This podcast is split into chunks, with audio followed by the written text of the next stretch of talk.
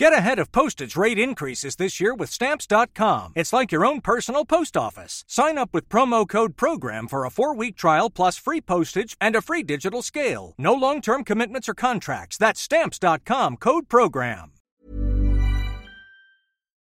Aujourd'hui, on va vous parler des 7 nanomètres de Huawei, on va parler de Uber pour le ménage qui pourrait être Uber, d'une étude qui montre que les inégalités se sont accrues dans l'enseignement avec le Covid et de tout plein d'autres actus-tech passionnantes. C'est parti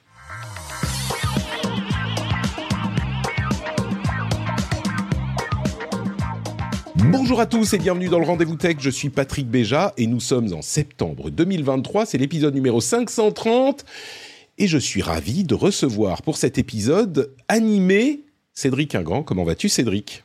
Écoute, ça va comme un, comme un jour de pluie parce qu'on fait ça donc un mardi et il fait un temps absolument dégueulasse. On n'a pas été, on est passé directement de, de, l'été caniculaire à l'automne. C'est, c'est voilà, la, la déprime arrive. Écoute, euh, moi, je reviens d'un week-end euh, à Nice, enfin à Opio plus précisément. Mhm. J'étais euh, pour l'anniversaire d'un ami au Club Med, figure-toi, pour la première Eh fois ben, de ma vie.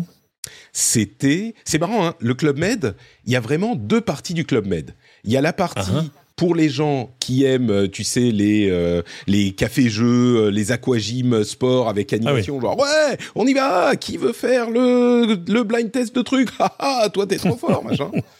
Et il y a l'autre partie du Club Med, il y avait genre la Uh-huh. piscine zen au milieu de l'Olivret, euh, absolument sublime. Avec la piscine zen, c'est là où il n'y a pas d'enfants et on n'a pas le droit de parler fort. Je peux te dire qu'on Ça, tu sais que là, tu es en train de reprendre juste les arguments de la campagne de pub. hein. C'est le Ah, bonheur mais- si je veux, tu vois ce que je veux dire. Mais Bah, Club Med, c'est ça. hein. Oh, oh, oh, le ça. bonheur si je veux. C'est ça, c'est ça. Donc on a fait euh, deux jours au Club Med. Euh, tu sais, c'est suffisamment pour commencer à rythmer tes jours de vacances euh, Ouais. avec la bouffe. Genre tu finis le petit déjeuner, tu commences à penser quand arrive le déjeuner, etc. C'était.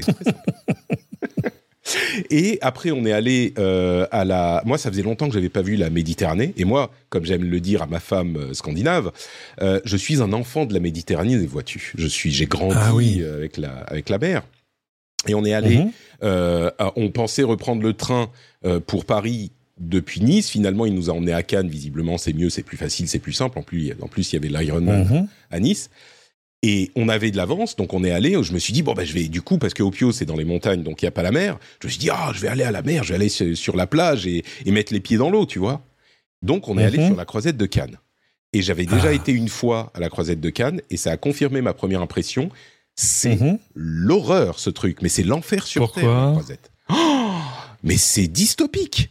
C'est alors il y a, y a déjà bon, il y a beaucoup de gens sur la plage, mais ça c'est normal. Mais par contre, tu regardes la mer, c'est littéralement une mer de yachts, de bateaux. Il y avait un Ah bah. immense bateau de croisière, mais un truc qui te genre qui te prend la moitié de Ah, mais l'horizon. oui. Ah, mais c'est Cannes, monsieur. Horrible, mais c'est horrible. horrible. Moi je, moi, je ne sais pas. Je, je, je suis jamais allé à Ca- à Cannes que pour travailler, tu vois, pour euh, Oui. euh, soit le festival de Cannes, soit des salons, soit voilà. Et euh, donc oui, j'en ai pas une image très, j'ai pas une image très romantique de Cannes, tu vois. C'est pas bon, mais euh, ouais, c'est sympa d'aller déjeuner sur la plage, quoi. Oui, mais il y a d'autres endroits où tu peux déjeuner sur la plage, tu vois. Euh, Ah, mais oui, bien sûr. dit, euh, je suis originaire de Cannes, je suis totalement d'accord, Patrick. et c'est effectivement c'est que des touristes, que des boutiques de luxe, mais enfin c'est le le, le parc d'attractions complètement fake et, et moche et enfin bref. Bon, par contre, après C'est beau un esprit qui s'éveille parce que t'es juste en train de décrire Cannes. Enfin, tu vois, c'est Non, mais complètement, euh, complètement. Je suis, je, je savais pas. Enfin, si, j'y étais déjà allé une fois pour le boulot aussi, et c'était un petit peu l'impression, mais elle est confirmée. Le Euh, chapitre suivant, c'est tu veux dire que la Tour Eiffel à Las Vegas n'est pas la vraie Tour Eiffel? C'est un peu ça, ouais. Ou alors, euh, les, les Parisiens ne sont jamais montés à la Tour Eiffel, ce qui était vrai pour moi jusqu'à genre. Ah, ce pas, ce qui est totalement vrai, ça, je, je peux, te- je peux te le raconter. Moi qui suis assez vieux pour avoir fait mon service militaire, j'étais l'un des rares parisiens dans un régiment parisien, et tous les autres étaient soit des Bretons, soit des gens des dom soit etc. Et donc évidemment, euh, la ville de Paris, un, un jour, nous avait offert des tickets pour aller de ça. Et, et c'était la honte totale parce que tous les Bretons, ils avaient bûché, ils connaissaient le nombre de marches, le machin, l'année du truc et tout. Moi, je disais, bah ouais, je sais pas, euh, c'est la Tour Eiffel, quoi. Enfin, tu- Ouais, c'est ça. Elle est... normal. Alors, je crois qu'elle est, elle est en fer, enfin en métal en tout cas. hein, euh, voilà. Et, euh, Voilà. mais, mais après, autre fierté française, euh, je suis monté dans un Wigo, figure-toi, pour Ah. venir à Paris. Mhm. et, j'attendais, vu ce qu'on en lit sur les réseaux sociaux, on revient un petit peu à la tech, vu ce qu'on en lit sur les réseaux sociaux, j'attendais là, encore l'apocalypse. Je me suis dit, ça va être horrible, il va, il va, ça va être. C'était génial. Tu montes dans le train, le train en 5 heures, il t'amène à Paris. C'est incroyable. ça c'est bien. Enfin, c'est. Tu sais, on était à midi à, Cannes, et là encore, mhm. euh, bah oui, c'est le TGV. 5 heures plus tard, on était au cœur de Paris mais c'est incroyable. On a traversé la France en 5 heures. non, mais, mais ça, c'est ça, c'est magique. Hein. Euh, ça, c'est un truc que le monde nous envie, à part quelques pays. Ah je sais pas, bah, le Japon que tu connais bien. Euh, j'ai une histoire géniale. La dernière fois que je suis allé à Cannes, je suis allé en train, mais je passais par Avignon où j'avais des choses à faire. Et il y a une magnifique gare TGV à Avignon et on attendait, je sais pas si c'était un TGV, mais enfin un train pour faire Avignon-Cannes. Et à côté de moi, il y avait un, couple de japonais, genre la soixantaine, très bien mise, avec un, tu vois, mhm. joli costume, machin, etc. Enfin, très beau. Les, japonais qui voyagent sont souvent très beaux. Et, et, euh, et arrive l'heure annoncée. Pays, tu vois, et, arrive, arrive l'heure annoncée du train. Et, et le train n'arrive pas. Et, et euh, la panique. Mais si, non, mais non, voilà. Et les Français qui sont là, regarde l'heure, disent il va arriver. Enfin, tu vois, il n'y a pas d'annonce particulière, il n'y a rien sur les panneaux de particulier, mais il va arriver. C'est une question de minutes. Enfin voilà. Et puis il se passe une minute, deux minutes, et là je vois le trouble qui commence à se lire dans les yeux du monsieur japonais, qui a sa, jolie petite valise arrosée à côté de lui, et très discrètement, comme si tout le monde le regardait, alors que personne ne le regardait à part moi, il, il va chercher dans sa poche intérieure, il sort le billet de train et je le vois regarder le billet de train, lever les yeux vers le panneau, vérifier l'heure, rebaisser vers le billet de train, le remettre dans sa poche, mais avec l'air. Il y a un problème. Notre computer syntax error, que se passe-t-il? Si t'es japonais, un train qui n'arrive pas à l'heure, c'est qu'il y a eu une catastrophe naturelle majeure et qu'évidemment, on t'a tenu au courant. Du... Et là, il n'y a pas d'annonce, il n'y a rien, etc. Bon, finalement, il est arrivé, mais tu vois, au bout de cinq minutes. Mais, mais le trouble, le, le, visage de ce monsieur, le pauvre, j'avais envie d'aller le voir en lui disant Non, non, mais tout va bien, Gomen Nasai. eh bien, voyez-vous, bienvenue dans cet épisode de euh, La vie incroyable de Patrick et Cédric euh, qui traverse qui a pris, la France. Patrick qui a pris Wigo, donc euh, voilà. Mais c'est bien Wigo. Hein, ouais, ouais. Oui, bah oui, j'étais surpris j'étais surpris. Euh, alors visiblement, c'est un peu qui tout double, mais en tout cas, chez nous, ça s'est très bien passé. Euh, et si vous voulez partager encore plus d'histoires personnelles incroyables, on pourra se retrouver à l'IRL du samedi 21 octobre à 16h à Paris, puisque oui, messieurs, dames, c'est le grand retour des IRL. Enfin, en tout cas, on verra si on la fera l'année prochaine. Cette année, je reviens en octobre à Paris et on se fait une rencontre. C'est au Corcoran comme à la grande époque du monde d'avant, eh euh, le samedi 21 octobre. Réservez vos dates. On a un event sur le Discord si vous voulez vous y inscrire pour qu'on voit un petit peu combien de, gens viendront. C'est pas obligatoire, mais vous pouvez. Euh, et on se retrouve donc le samedi 21 octobre à Paris. Notez-le. J'ai le droit de euh, venir. Mais tu es largement encouragé à venir, évidemment. En, plus, ce sera mon anniversaire, donc vraiment. Ah oui? Ah mais ça sera la fête d'anniversaire de Cédric au Corcoran du Sacré-Cœur. Chérie, c'est bon, c'est géré ma fête d'anniversaire. C'est ça, exactement. tu viens avec les enfants, tout, il n'y a pas de problème. On va bien sûr. voyage en Wigo. Mon Dieu. Euh, je voudrais remercier les auditeurs qui ont rejoint le Patreon. Manu le Papa Malin, Damien NK4, Mérine Drake et les producteurs Olivier Maury et Stéphane Lioret. Merci à vous tous. Si on a pu parler de nos voyages en train euh, pendant 5 minutes ou 10 minutes en début d'émission, c'est grâce à vous. Donc je ne sais pas si vous êtes content de soutenir cet épisode spécifique, mais d'une manière générale, j'espère que vous êtes content d'être euh, patriote de l'émission. Patreon.com slash rdvtech pour les rejoindre, évidemment.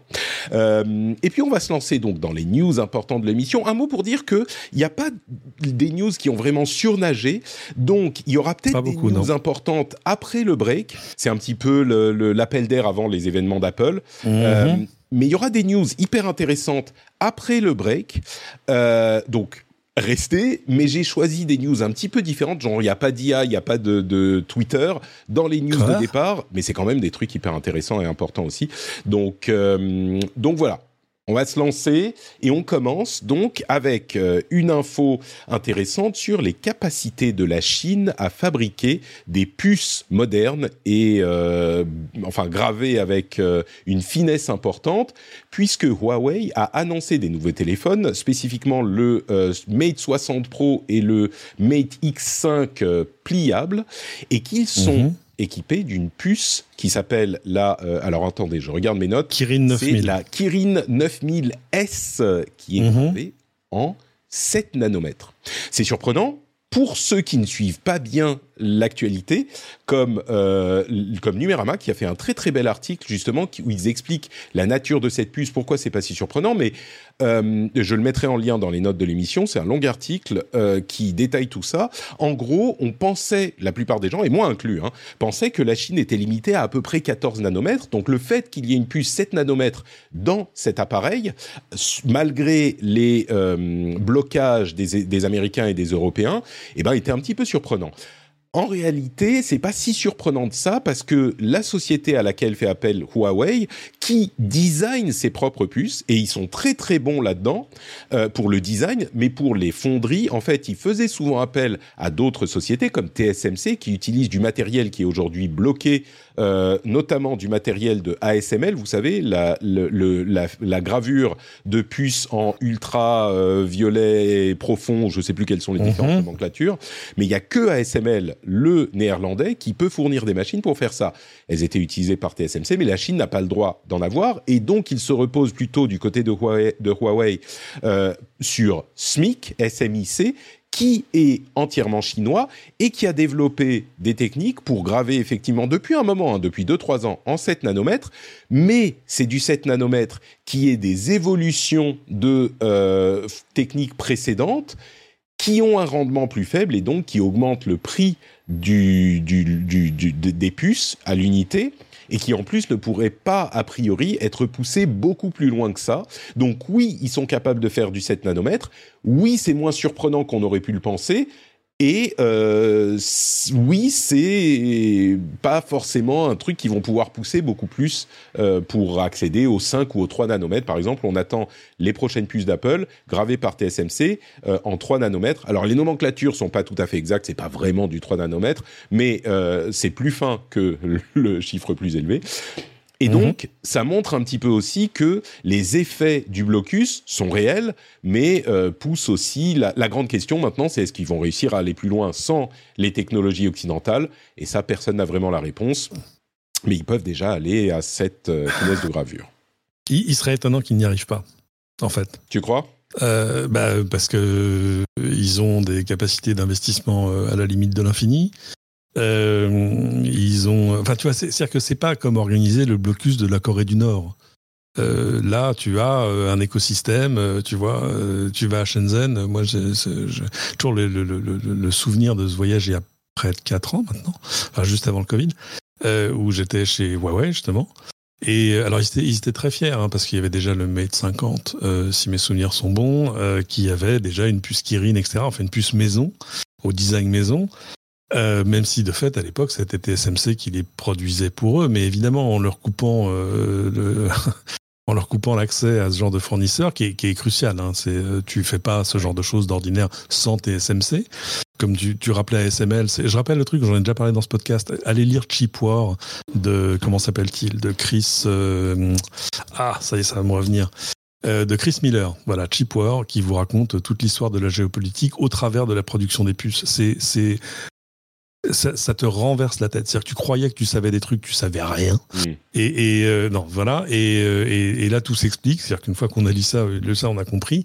Et je ne sais pas s'il l'évoque pas d'ailleurs le, le, problème du blocus, parce que le, le blocus est une arme à double tranchant. C'est-à-dire que euh, si bah, tout au départ tu les euh, retardes et puis tu les pousses à développer leur propre bah, tu, capacité. Évidemment, c'est c'est si tu veux, c'est le même effet dans des domaines très différents que la Corée du Nord et le nucléaire. C'est-à-dire que tant que tant que les, les ou, ou, l'Iran est nucléaire, c'est-à-dire que tant que tu dis voilà bon allez euh, on va trouver des accords, euh, on vous demande d'arrêter ça, mais en échange hein, là ici il y a plus d'échange, bah il y a plus de raison de s'arrêter.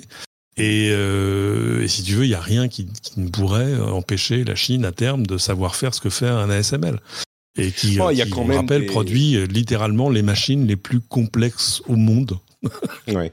Euh... Des, on en a déjà parlé dans l'émission, hein, mais c'est ah des, ouais. des, machines au-delà de leur complexité qui sont tellement de pointe qu'il n'y a que un ou deux. Alors il y a, je sais plus comment il s'appelle, Japan. Euh, il y a, il y a une, une, société au Japon qui fait des trucs presque équivalents, oui. mais essentiellement mm -hmm. c'est ASML qui a le monopole. Alors est-ce que c'est un monopole ah bah. Par, parce que, bah, comme ils les font déjà, on va pas redévelopper la même chose, ça coûte très cher et bon, on peut en acheter chez ASML. Euh, mais en même mmh. temps, il y a une chaîne de. Euh, on se souvient que pendant, enfin, moi je m'en souviens pendant le Covid, euh, ASML mmh. avait des problèmes parce qu'ils reposent sur une chaîne de fournisseurs qui est tellement complexe, et tellement limitée, qu'ils ne réussissaient, réussissaient plus à produire leur propre bah, il suffit pas, il suffit pas grand chose. Je sais pas si la Chine pourra développer ça quand même, tu vois, ou alors. C'est compliqué. C'est vraiment une question de, de, de chaîne d'approvisionnement et d'écosystème. C'est-à-dire que ces machines-là, dedans, il y a, il y a de, tête, il y a 200, 250 000 pièces qui viennent euh, collectivement de centaines, voire de milliers de fournisseurs. Enfin, c'est c'est absolument. Enfin, c'est pour ça la complexité, elle est aussi là. C'est pas juste une question de. Alors, c'est pas qu'un assemblage de technologies, mais ça l'est aussi. Donc, c'est vrai que c'est une vraie difficulté. Mais là, les Chinois ont toute motivation à recréer cet ah écosystème maison parce que je pense que mis bout à bout, euh, il n'y a pas un élément de la chaîne qui, qui soit totalement hors de leur portée euh, aujourd'hui, demain ou le jour d'après. Du coup, bah écoutez, ça c'était l'histoire de euh, la Chine en 7 nanomètres qui était surprenante et donc comme je le disais, pas forcément si surprenante que ça. on a une autre info qui est très intéressante, je trouve, pour l'évolution de Uber. Alors, est-ce que tu connais TaskRabbit te pose la question. Bien sûr. Que tu... Ça ne fonctionne pas chez nous, TaskRabbit. Hein. Alors, il y a, j'ai été surpris de voir que le site existe en français. Ah, bah tu vois. Euh, TaskRabbit, en fait, c'est un euh, service qui, qui, est un peu euh, la gig économie pour les petites tâches ménagères, euh, les trucs de réparation, etc. Assemblage de, me de meubles Ikea. Ils, ils, disent sur le, le, site, effectivement, ils donnent quelques exemples, aide au déménagement, nettoyage, etc. Mm-hmm. Et donc, on trouve des gens pour faire ces petites tâches euh, et on enfin c'est exactement comme n'importe quelle gig économie c'est comme du Uber c'est comme du Airbnb mais pour des tâches euh, menues ménagères ou de bricolage ou de réparation euh, ce genre de choses et du coup, on a vu dans l'application iOS, les gens qui, mhm. vous savez, très intelligemment, euh, des, des, des, comment on dit, euh, euh, explorent les, le code de ces applications, euh, ils ont vu, ils ont trouvé une page Tasks. Qu'est-ce que ça veut dire Tasks, ça veut mhm. dire tâche. Et en l'occurrence, c'est euh, une expérimentation euh, de, de la part d'Uber de faire des chores, des tâches, des, des, corvées. Euh, pour, euh, oui, c'est chore le, le, nom de la de l'option dans l'application. Euh, donc venir chasser sur le territoire de TaskRabbit avec la, la force de frappe de, qui décortique, merci, euh, on me dit dans la chatroom ah. sur Twitch le terme que je cherchais, merci, qui décortique. Euh, donc Uber pourrait venir euh, chasser sur le terrain de TaskRabbit et avec la force de frappe, je peux tout à fait imaginer que ce marché se développe euh, de manière exponentielle. Alors TaskRabbit est très présent aux États-Unis, moins euh, dans nos contrées, comme on le disait, bah, on se souvenait même, on savait même pas s'ils étaient présents en, en, France, ça a l'air d'être le cas. et là, je peux tout à fait imaginer que ça va exploser, quoi. S'ils lance ce truc, je pense que immédiatement ça devient une partie importante de leur business et c'est tout à fait logique pour eux après le transport et la livraison de se diriger euh, là-dedans quoi. Oui, parce que c'est une extension du Eats en fait. Hmm. Parce que c'est surtout des euh, des trucs de petites livraisons, des euh, va chercher tel truc là, enfin euh, après, est-ce qu'ils vont se lancer vraiment dans des trucs un peu plus compliqués comme les services à la personne, etc. Je, bon, pourquoi pas, hein, mais euh, ça c'est encore une autre étape. Là, on parle vraiment de encore montage de meubles, nettoyage, euh, etc. Quoi. Ouais, bah oui. Enfin, c'est mais... aussi ça, mais ça que eh, en France, on a, tu vois, le, le chèque emploi service, etc. Donc ça, ça rajoute à la fois de la simplification pour ceux qui commandent, mais il y a un peu d'administration différente. Mais euh, non, pourquoi pas, ouais. C'est, euh, on a déjà le réflexe. Quand, quand Uber Eats est sorti, on a dit ouais, je vois pas trop le rapport. C'est les chauffeurs de voiture qui vont me livrer ma pizza, êtes sûr? Et puis finalement, on a compris. Et, euh, non, et puis, je, donc, dire, je pense que beaucoup de gens qui se disaient ouais, je sais pas, livraison, machin, tu vas le chercher ou t'appelles directement le, le mhm. magasin en question. En fait, j'ai l'impression de, de, ce que j'en sais quand je viens euh, beaucoup, beaucoup de gens utilisent Uber Eats ou Deliveroo, mais Uber Eats, ça, fait une place énorme, quoi. Énorme. Parce que c'est vrai que c'est la, la, la facilité d'utilisation. Tu es dans ton app, alors tu as déjà la Pubère ou la Puberitz, mais maintenant Ben voilà. réunis. Euh, et c'est très simple, tu as tous les magasins au même endroit, tu utilises le même système de paiement. euh, ah oui, ça. Et c'est pour ça que je me dis, appliqué aux petites tâches ménagères, euh, je pense que ça ne peut que fonctionner. C'est c'est un moyen. En plus, tu as une certaine, euh, comment dire, un vetting, une vérification des personnes avec les systèmes de notation, tout ça. Donc, tu dis, bah, j'ai mon évier, mon, mon robinet qui fuit, euh, je sais pas si euh, la personne va m'arnaquer ou non. Au moins, tu as un système de notation, tu, tu, tu, tu as plus ou moins ce crowdsourcing de d'efficacité de la personne, plutôt que d'appeler, euh, tu sais, les petits trucs euh, qui te mettent dans les boîtes aux lettres. Tu sais jamais qui c'est, tu sais jamais s'ils vont pas t'arnaquer, s'ils vont bien se faire le truc, Mhm. etc. Totalement. Je pense que ça peut marcher. Et pour Uber, c'est complètement logique de se faire un troisième pilier comme ça, quoi. Ça tient debout. Une étude euh, de, j'allais dire, de l'INALCO. Qui est Mais, mais de l'INALCO, tu sais, c'est l'université à laquelle j'ai appris le japonais, l'Institut national des langues et des civilisations orientales. Oriental. C'est l'UNESCO. Langzo, comme on dit. Exactement, voilà, Langzo. Euh, L'UNESCO a rendu public un rapport sur l'effet de la numérisation de l'éducation euh, après, pendant et après euh, le Covid. Et ils tirent un petit peu la sonnette d'alarme parce qu'ils disent que ça a développé une inégalité immense, alors au- au- à l'échelle globale. C'est-à-dire qu'ils sont alar- alar- al- alertés, alarmés par Mhm. euh, les effets dans les populations qui n'ont pas accès aux outils numériques. Et d'une manière générale, euh, on pourrait se dire, ah mon Dieu, ça a accru les inégalités euh, en, en France, aux États-Unis, en Europe. Alors, à vrai dire, peut-être plus aux États-Unis que, que- qu'en France. Évidemment que nos pays occidentaux sont touchés, mais essentiellement ce qu'ils disent, c'est que le vrai problème, c'est quand les mesures de... euh, de, de confinement ont été implémentées, en particulier dans les pays les plus pauvres, eh ben, ça a Mhm. eu des effets chez eux, puisqu'il y avait beaucoup plus d'enfants qui n'avaient pas accès à ces outils numériques et qui donc ont euh, eu des retards dans leur éducation, etc. Et donc, les confinements et les fermetures d'écoles ont eu des effets à ce niveau-là également, et donc ils engagent, euh, ils encouragent les enseignants évidemment et les gouvernements à euh, considérer les outils numériques comme un outil à utiliser de manière euh, réfléchie plutôt que de se diriger vers une numérisation euh, automatique, on va dire, et généralisée de l'enseignement. Pour ces, puis il y a plein de raisons, hein, mais pour ces raisons aussi, c'est un rapport très intéressant qui sera aussi dans les dans la newsletter. Donc, comme tout. Il y a, il y a deux choses. hein. Il, y a, il y a- il y a deux choses dans cette numérisation. C'est-à-dire qu'en fait, il y a, il y a d'abord la numérisation des supports. Moi, j'hallucine. J'ai un fils qui vient de rentrer en sixième et qui m'a montré son sac à dos hier. Ça devait faire 14 kilos. Je lui dis, on, on est, on est chez les fous là.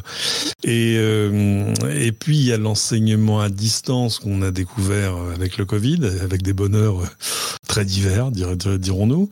Euh, mais mais c'est vrai que ça pose des questions. Euh, J'ai une fille qui est en CM1 et qui là, j'ai appris euh, faire partie d'un programme pilote où on va leur remettre une tablette où il y aura euh, leur support, les bouquins, etc., etc. Alors j'ai pas encore eu la tablette en main, évidemment, j'attends ça avec impatience.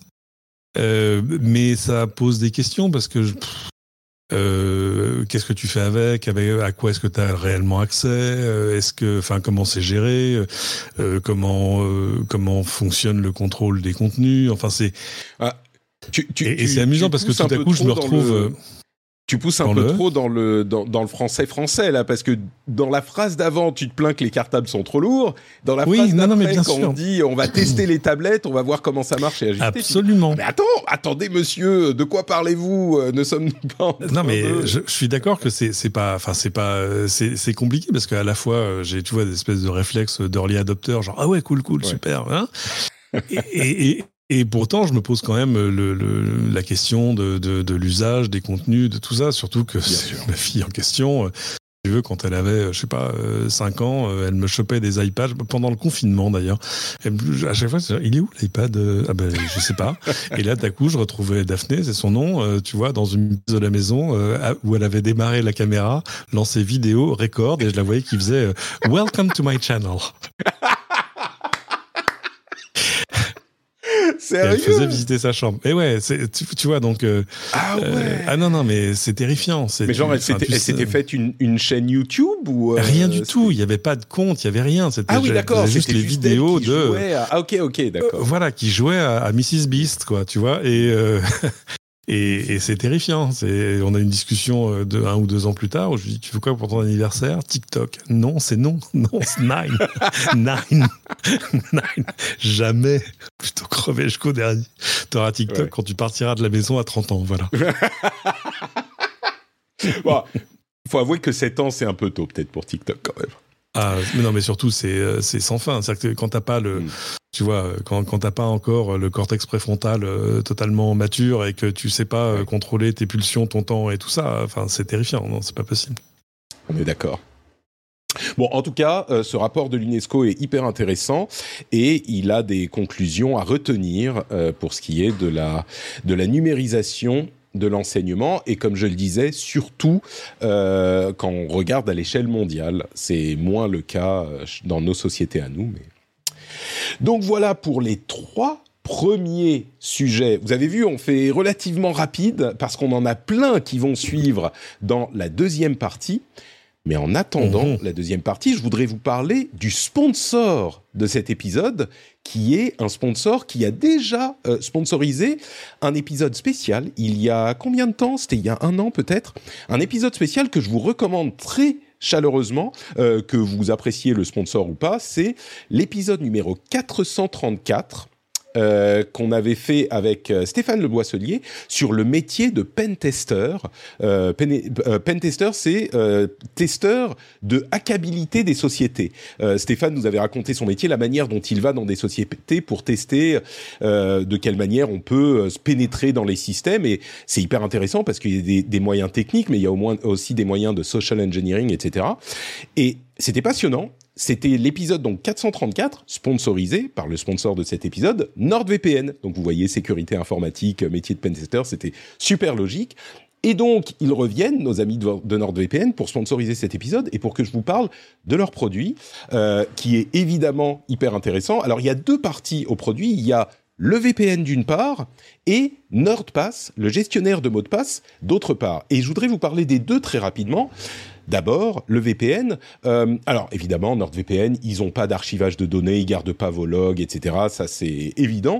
Mais il y a aussi des fonctionnalités un peu moins connues que j'adore, comme le split tunneling. Est-ce que vous savez ce que c'est que le split tunneling? En fait, c'est la possibilité de partager la connexion entre une partie avec VPN et une partie sans VPN. C'est-à-dire que vous pouvez lancer le VPN sur votre ordinateur ou sur, votre Mac ou votre PC. Et il est bien sûr disponible sur euh, portable aussi, hein, iOS, Android, etc. Mais euh, vous pouvez donc lancer sur votre Mac ou votre PC le VPN en disant le VPN ne s'applique qu'à telle et telle application. Donc vous pouvez l'avoir qui tourne tout le temps sur euh, un navigateur, bah, vous naviguez normalement. Sur un autre navigateur, quand vous le lancez, vous passez par le VPN. Je trouve ça hyper pratique de pouvoir choisir les applications qui sont dans le VPN ou pas. Il y a une autre fonctionnalité que je crois que j'ai vue nulle part ailleurs, c'est le mesh networking. C'est vraiment étonnant.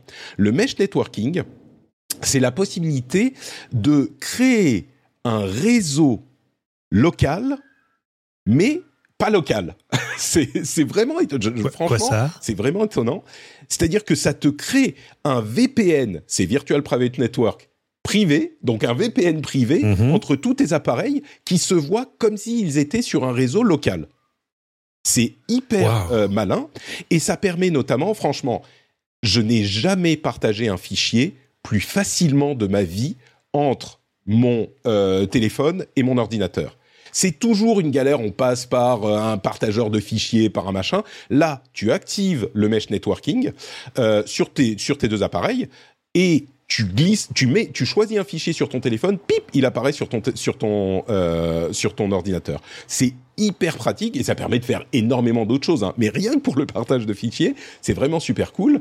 Et c'est la manière dont NordVPN, je pense que ils ont compris que juste être un VPN, euh, c'était pas suffisant et ils continuent à, à innover, à essayer d'ajouter des fonctions euh, pour que pour être le VPN que les gens vont choisir. Et celle-là, franchement, je l'ai trouvée hyper intéressante et hyper intelligente.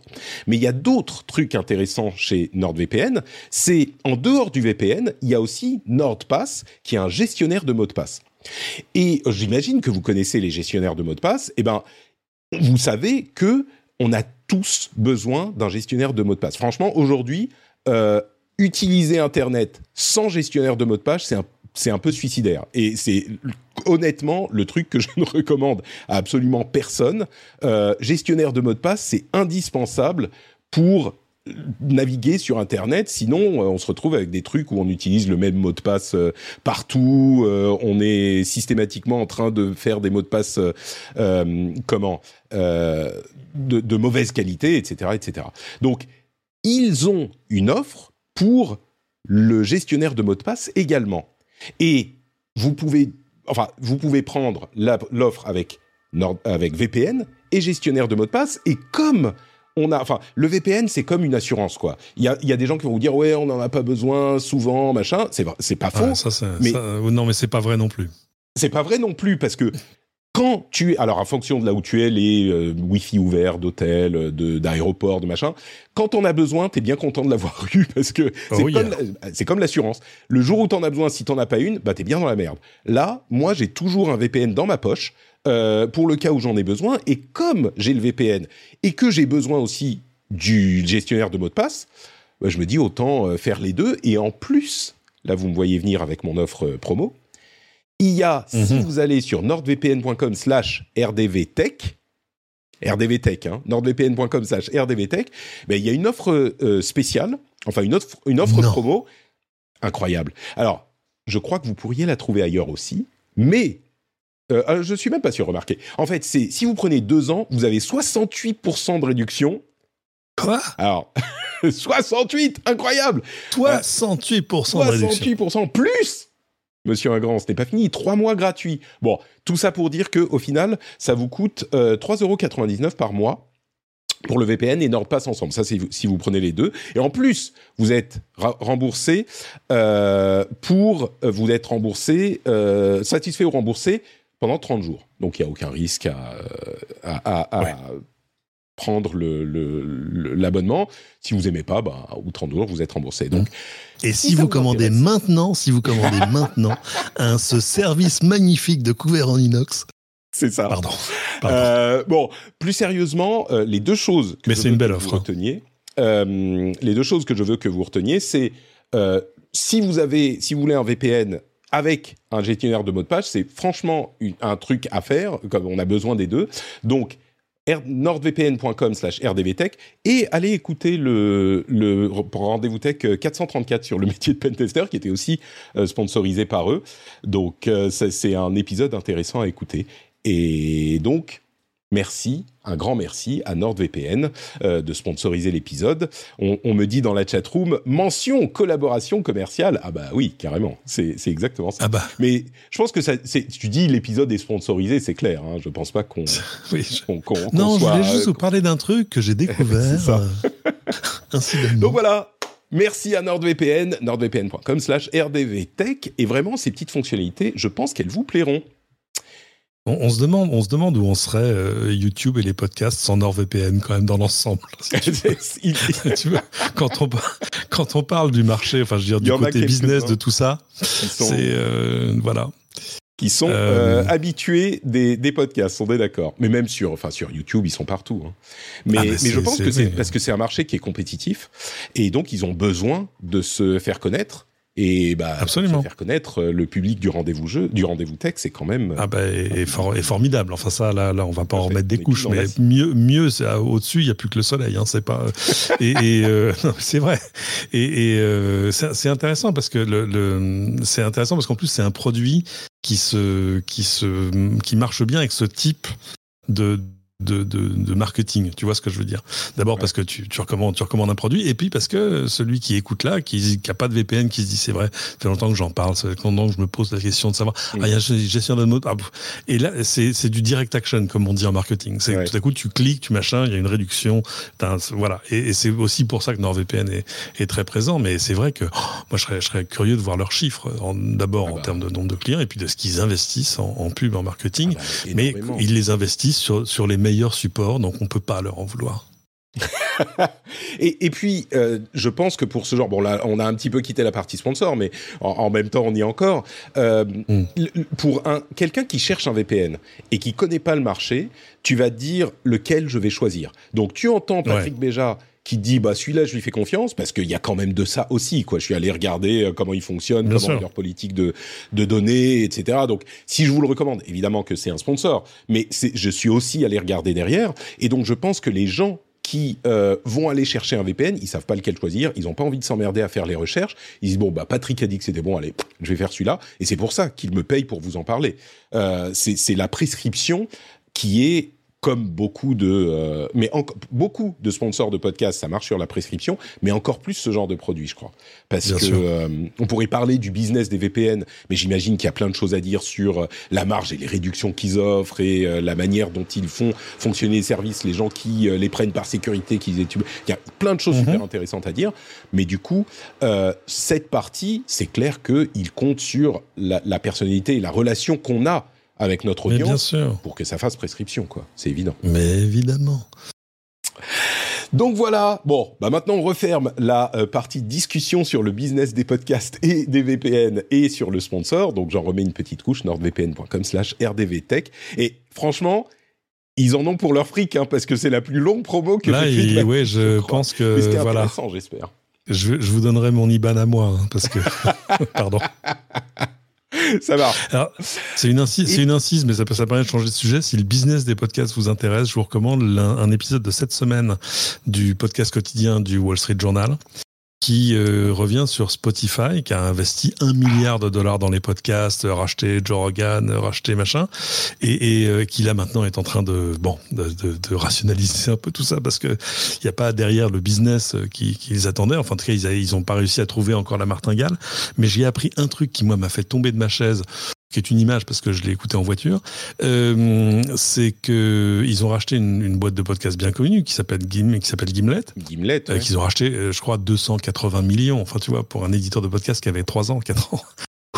Euh, et, dedans, il y avait des témoignages de, gens chez Gimlet qui disaient bah ouais, au début, on nous a dit non, non, en fait, allez-y, c'est bon, faites les meilleurs contenus. money is no object, tu vois ce que je veux dire. Allez-y, c'est bon. Et ils ont fait des podcasts. J'aimerais bien savoir de, de quel podcast il s'agit, dont certains épisodes, podcast audio, hein, Certains épisodes coûtaient 250 000 dollars à produire. Incroyable. 250 000 dollars. T'imagines, toi, tu fais trois saisons du rendez-vous tech ou de quatre. Enfin, Avec 250 000 Ah oui, oui, ça, ça, ça paye Facile. une certaine... Oui, ça non, paye mais même, quelques Même avec les charges, hein, je veux dire, voilà, oui. c'est voilà, 250 000 dollars. C'est marrant parce que, alors d'une part, euh, j'avais à la fin de l'émission euh, une partie sur les podcasts et sur euh, Spotify spécifiquement parce que c'est intéressant. Ils sont en train d'expérimenter avec des trucs de d'audiobook, euh, des, des, des fonctionnalités premium, etc. Mais mais -hmm. oui, on est en train d'arriver à un moment où euh, Spotify. Bah, je mettrai du coup dans la newsletter cette cet euh, article du Wall Street Journal dont est sans doute tiré le, le podcast. Euh, Fort ils font un petit peu le bilan. Et c'est mmh, hyper intéressant. Et il y a clairement un truc sur lequel ils ont fait un pari, qui était un pari bah, intéressant hein, de, de, de, de, Spotify, qui était on n'a pas le contrôle sur le contenu, sur euh, le, la musique, et il faut qu'on ait des revenus additionnels. Le podcast, c'est complètement en phase avec notre métier, notre cœur de métier, qui est l'audio. Donc on va y aller à fond et on va essayer de devenir le YouTube, la seule destination du podcast. Clairement, ça n'a pas marché. Euh, et là, on arrive donc à ce bilan où on voit combien ils ont dépensé et qu'en fait, ils n'ont pas réussi à s'approprier le marché du podcast. Ce qui est, bon, moi, je pense pas que ça soit une si mauvaise chose, évidemment. Euh, mais au-delà de ça, ça ne veut pas non plus dire qu'ils n'ont pas du tout réussi dans le podcast. Il y a une progression ah qui est constante, euh, ils, ils, ont une part de marché importante et ils continuent dans le podcast. C'est pas qu'ils abandonnent. Ah ouais, non, non, clairement, sûr, ils sont devenus une destination. Euh, moi, il m'arrive couramment d'écouter des podcasts sur Spotify. Enfin, c'est pas. Ouais. Euh, non, non, c'est intelligent de leur part. Mais un truc qui était intéressant à noter, c'est que beaucoup de gens se sont plaints. En fait, l'un des trucs dont ils se sont plaints, c'est que euh, leur podcast avait énormément perdu d'audience euh, en passant en exclusivité, évidemment, sur, sur Spotify. Ah oui. Et ça, c'est un truc qui est très euh, spécifique à l'industrie du podcast, c'est que le podcast, c'est comme le mail, c'est pas un truc qui est captif, c'est pas un truc qui est centralisé, et tu ne peux plus aujourd'hui, vu la manière, enfin a priori, hein, vu la manière dont c'est construit le podcast, tu peux plus devenir le YouTube du podcast et être la destination centralisée du podcast. C'est pas possible. Il y a eu mhm. tellement d'apps qui se sont développées, de gens qui écoutent dans des apps différentes, etc. Ou alors ça va prendre 15-20 euh, ans, quoi. Et, mais ça dépend. cest que si t'es euh, si es Joe Rogan et qui t'ont racheté euh, et donc acheté de l'exclusivité, tu peux pleurer en disant ouais ça j'ai moins d'auditeurs qu'avant. Ah attends non c'est bon j'ai pris 200 millions. ouais finalement ça va.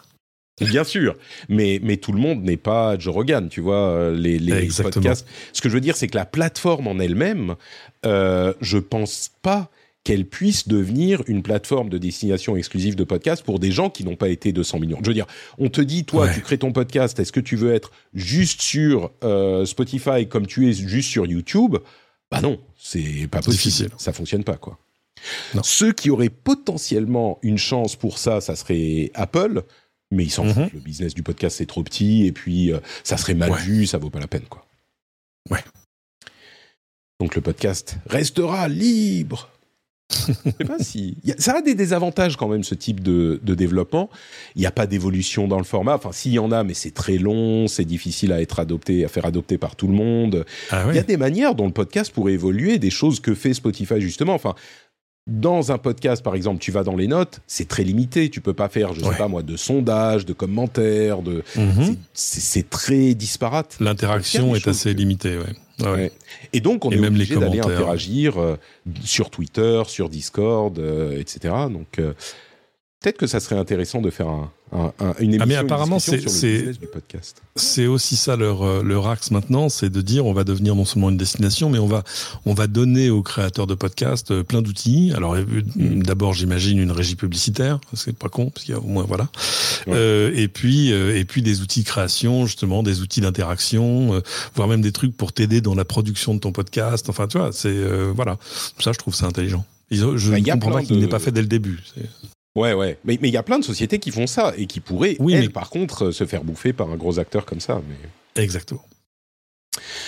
Euh, donc, continuons avec d'autres sujets que je voulais couvrir euh, et qui seront dans la newsletter également, enfin certains d'entre eux. Euh, il y a un article super intéressant de CNBC sur l'utilisation de la réalité virtuelle de la réalité virtuelle, je vais énoncer, dans le domaine médical. Euh, il donne plusieurs exemples. Alors on va pas passer quatre heures dessus, hein, ça sera dans la newsletter, mais il y a plusieurs exemples sur l'entraînement de chirurgiens qui vont faire des opérations en virtuel euh, dans un environnement virtuel pour euh, se préparer à des, opérations réelles à l'école ou même pour updater leurs connaissances, etc. Et l'utilisation pour des personnes, par exemple, euh, handicapées, qui euh, leur donne la possibilité de bouger, d'évoluer dans des environnements auxquels ils n'ont plus accès ou ce genre de choses et qui peut influencer leur santé mentale. C'est hyper intéressant et c'est alors j'ai vu c'était marrant c'est peut-être un push marketing de, de Meta parce que j'ai vu des pubs dans les métros parisiens uh-huh. sur euh, les médecins qui utilisent la réalité virtuelle avec des appareils méta, comme c'est le cas dans cet article, c'est des MetaQuest. Euh, mm-hmm. Et, ils en font de la pub dans les métros, donc c'est rigolo. Mais, euh, mais, mais c'est hyper, c'est des trucs dont j'avais déjà entendu parler par ailleurs dans les deux domaines, l'entraînement et la thérapie psychologique presque. Et c'est hyper mm-hmm. intéressant. Et, et c'est pas un truc que je voyais se développer vraiment, enfin que j'ai vu se développer. Et là, visiblement, c'est un truc que beaucoup de gens utilisent aujourd'hui. Oh, oui, beaucoup. Hein. Non, non, il y a, y a, beaucoup de boîtes, il y a pas mal de boîtes françaises d'ailleurs sur ce sur ce marché-là. Euh, c'est un truc très B2B. Hein. C'est vraiment, ça s'adresse euh, aux facs de médecine, euh, aux services de chirurgie, etc., pour arriver à, à simuler des opérations en amont, à s'entraîner à des gestes, etc., etc. Mais euh, c'est intéressant parce que ces campagnes de pub Facebook, elles sont, euh, enfin, je suis désolé, ça fait un peu pitié parce que ils essaient de te montrer le futur, mais en fait c'est un truc qui existe déjà et tu dis mais ah donc c'est pas ça le métaverse non plus. Euh, je, je, voyais sur Twitter euh, un garçon coutumier du genre qui disait non non mais attendez le métaverse 2.0 est en train de se dessiner. oui. Alors alors écoute écoute chérie on se rappelle. C'est pas mal.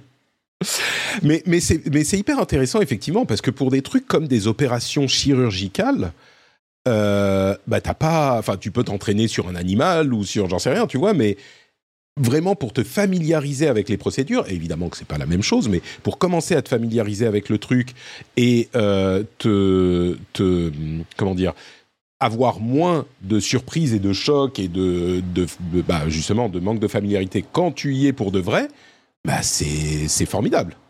Donc c'est et, et la partie sur la thérapie euh, pour des personnes handicapées est hyper intéressante aussi.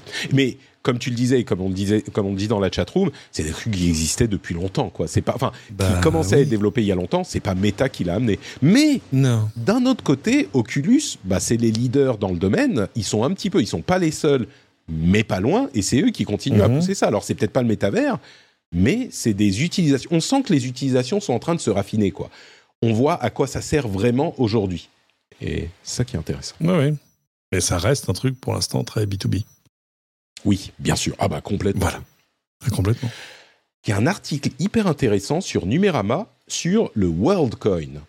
Le, le WorldCoin, c'est euh, un projet crypto Web 3.0 euh, qu'on voit passer régulièrement, sans doute en grande partie parce qu'il est euh, poussé par Sam Altman, qui est le fondateur et le type qui est derrière OpenAI aujourd'hui, donc euh, ChatGPT, etc. Et je, je trouve jamais d'endroit pour en parler. Donc là, je vais en parler deux secondes, mais encore une fois, allez lire le long article d'Orgate que, que je mettrai en lien dans la newsletter. c'est hyper intéressant, un petit peu inquiétant. C'est un projet de différents facettes crypto, mais dont l'une des facettes est l'idée de prouver le fait qu'on est une personne, une preuve d'humanité. Et comment ça fonctionne? Bah, Il y a une sorte d'orbe, de, machine sur laquelle, à, laquelle on va présenter notre iris, qui va prouver, enfin qui va voir que c'est bien une vraie iris par une machinerie compliquée, et qui va vérifier que notre iris n'a pas déjà été enregistrée dans la base de données et qu'une fois qu'elle est enregistrée, elle va attribuer à notre portefeuille crypto, enfin à notre identité crypto, une preuve d'identité humaine. Alors, les données sont effacées, on n'a plus que la preuve elle-même qui reste et pas les données d'Iris, en tout cas c'est ce qu'ils disent, pas les données d'Iris, etc. Donc on n'a pas de données biométriques qui, qui, sont conservées, on a juste l'association à à, la preuve d'humanité de notre identité crypto, qui est a priori, euh, bon, techniquement, je ne vais pas discuter de la, de la pertinence du truc, mais là où c'est hyper intéressant, c'est que quand on commence à voir l'émergence de l'IA, et on va en parler dans un moment, eh ben la preuve d'humanité est un outil qui risque d'être hyper utile. Et donc, ce moyen de le faire, je ne sais pas si c'est le bon, mais je pense que euh, ça serait pas trop mal d'avoir une preuve d'humanité quelque part. je ne sais pas comment, mais une preuve d'humanité quelque part sur, pour les uh-huh. interactions sur le net, évidemment, euh, à terme. Et c'est un, outil qui est très intéressant pour ça. Ouais, c'est, euh, je, je, sais pas, j'ai, vu arriver ça il y a quoi, il y a presque deux mois maintenant. Avec, c'est ça, ils ont mis des orbes dans, certaines grandes villes. Les gens faisaient la queue pour. c'était un peu, mais mais mais pourquoi exactement? Enfin, oui, pour avoir une une, oui, c'est ça, une preuve d'humanité derrière une signature cryptographique, pourquoi pas? Pour être sûr que tu es une personne, quoi. Il n'y aurait pas Sam Altman, on se moquerait vraiment très ouvertement. Hein. On dirait non, les mecs, c'est voilà. Mais il y a Sam Altman, donc euh, bon. Depuis un an et l'émergence des, des, IA génératives euh, à, public facing generative AI, on se pose la question de euh, bah, qu'est-ce qui est une IA, qu'est-ce qui est une personne? Le, le fait d'avoir une preuve cryptographique que tu es une personne, ça a mis l'application. Je pense que vraiment, c'est un truc qui peut être utile, quoi. Bon, écoutez, allez voir l'article, c'est hyper intéressant de voir non seulement la manière dont ça fonctionne, mais également la relation qu'ont les personnes qui vont se faire scanner l'iris au projet, euh, etc. Et elle en parle très bien, euh, Aurore, dans l'article, donc allez le lire. Et bah, puisqu'on est dans le groupe humanoïde, c'est un peu mes fournisseurs de, news tech et d'articles tech intéressants. Je mentionne euh, une vidéo de l'ami Cassim, Cassim Ketfi, euh, qui a fait une vidéo sur l'USB-C, parce que l'USB-C, c'est compliqué. Et euh, Cassim a fait une vidéo pour expliquer tout ça. Pourquoi c'est compliqué? Parce que l'USB-C, en fait, c'est pas un format logiciel, c'est juste un format physique. Et derrière ce format physique, donc le, type de port, la forme du port, eh ben il y a plein de formats différents pour le chargement, pour l'échange de données, etc. Et bon, je vais peut-être vous spoiler un petit peu la fin. En gros, c'est l'USB 4. Vous, voyez qu'il y a des chiffres, USB 1, USB 2, USB 3, qui sont les protocoles. Et il y a des lettres qui sont les formats physiques USB-A, USB-B, etc.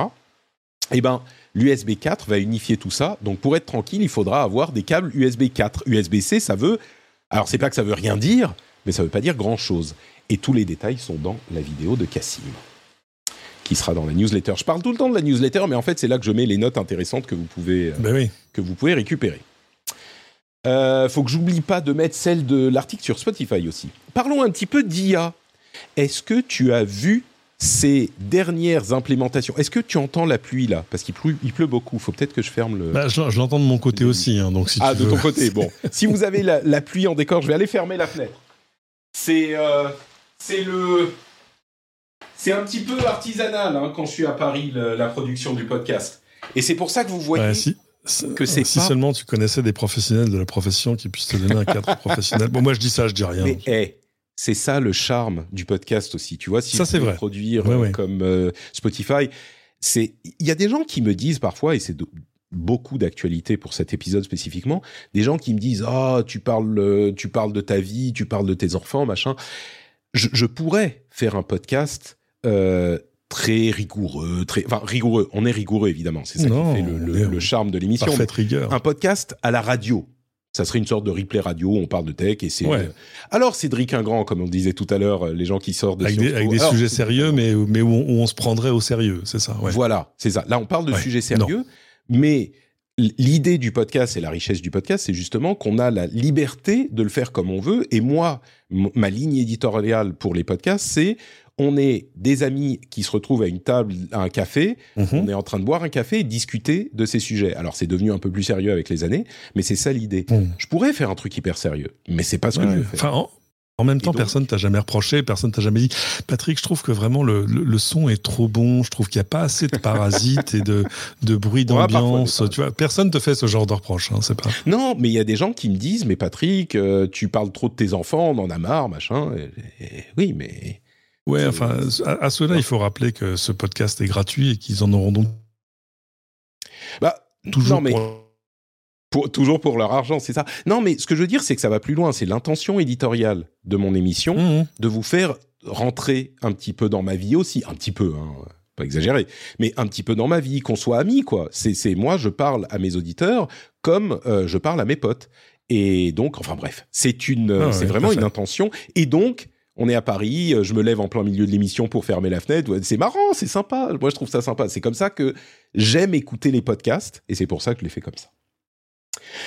Bon, as-tu vu ces vidéos? Et donc sur l'IA, euh, oui, oui, oui. Ah sur l'IA. Ah, Alors, on en voit plein ces derniers temps. Je vais voir si je peux la faire passer, hop, sur euh, tac, sur l'enregistrement et sur. Euh, c'est des vidéos qui font euh, alors c'est pas du temps réel tout à fait, mais on, lui donne une vidéo où on dit quelque chose dans une certaine langue et il va le traduire en n'importe quelle langue, enfin en différentes mhm. langues, euh, directement avec la voix de la personne qui parle et surtout avec le mouvement labial.